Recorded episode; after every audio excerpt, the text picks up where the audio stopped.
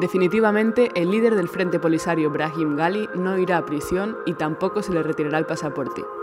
La decisión del juez de la Audiencia Nacional le permitirá salir de España. Estás escuchando el podcast de Sumario de Tarde, ese espacio en el que resumimos la jornada para ti. Hoy es martes 1 de junio, el verano está cada vez más cerca y yo soy Carolina Freire.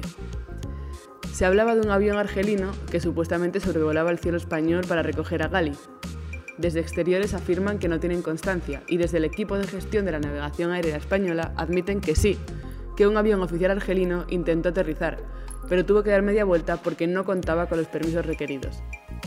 Sea como sea, el dirigente saharaui está acusado de delitos de lesa humanidad, genocidio y torturas, pero el juez Pedraz considera que no hay motivos que respalden dichas acusaciones. Marruecos y España están envueltos en un conflicto diplomático cuyo origen está en la posición española respecto al conflicto del Sáhara, según reconoció Marruecos ayer mismo.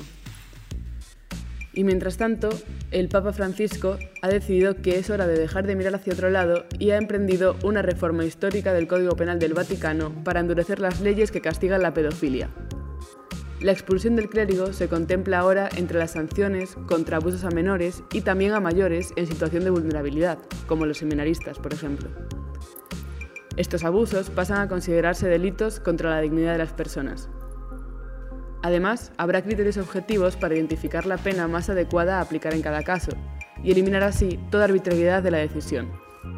Y esto, queridos oyentes, es todo por hoy. Mañana será otro día y también os lo contaremos. Buenas noches.